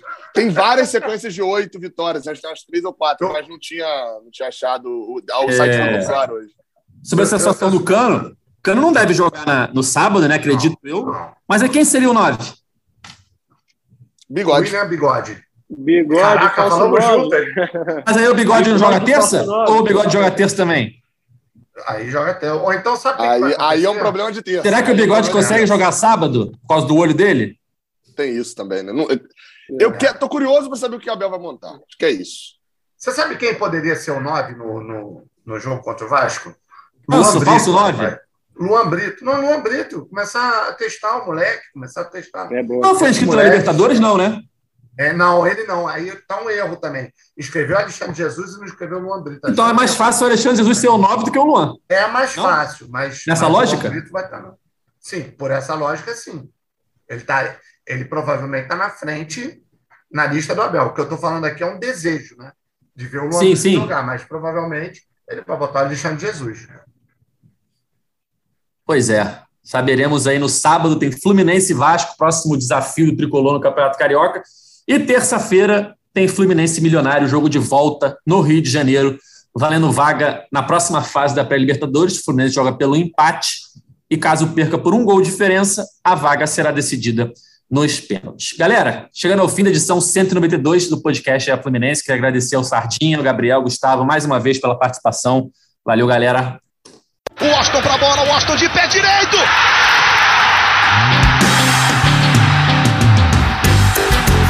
O podcast sabe de quem? Do Fluminense! Do Flusão, do tricolor das Laranjeiras. É o GE Fluminense.